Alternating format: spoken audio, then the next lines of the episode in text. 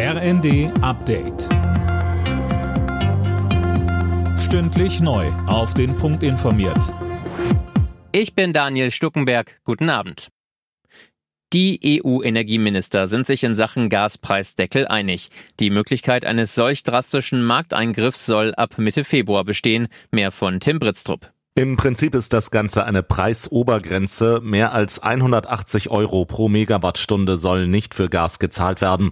Zum Höhepunkt der Krise lag der Preis bei über 300 Euro. Über die Maßnahme haben die EU-Partner seit Monaten gestritten.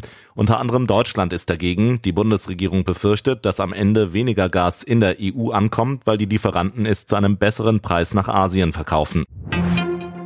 Die Bundeswehr schafft erstmal keine neuen Schützenpanzer Puma an. Grund dafür ist die Pannenserie zuletzt mit etlichen Ausfällen. Verteidigungsministerin Lamprecht geht davon aus, dass die Truppe ihre NATO-Verpflichtungen trotzdem erfüllen kann. Die NATO, unsere Alliierten können sich zu 100 Prozent auf die Zusagen aus Deutschland verlassen. Wir haben immer mitgeplant, dass es Probleme geben kann beim Puma, auch wenn die letzten Übungen da sehr vielversprechend waren. Deswegen haben wir die ganze Zeit immer mit dem Marder mitgeplant. Unsere Alliierten können sich auf uns verlassen und das kann auch entsprechend im Fahrplan so ablaufen. In Deutschland sind seit Beginn des russischen Angriffs auf die Ukraine 5 Milliarden Euro an russischem Vermögen eingefroren worden. Das berichtet das Nachrichtenportal T-Online.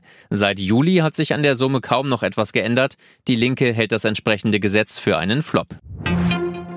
Die Post darf die Gültigkeit mobiler Briefmarken nicht auf zwei Wochen befristen. Das Landgericht Köln hat einer Klage des Verbraucherzentrale Bundesverbands stattgegeben. Begründung, das sei eine extreme Verkürzung der gesetzlichen Verjährungsfrist von drei Jahren. Alle Nachrichten auf rnd.de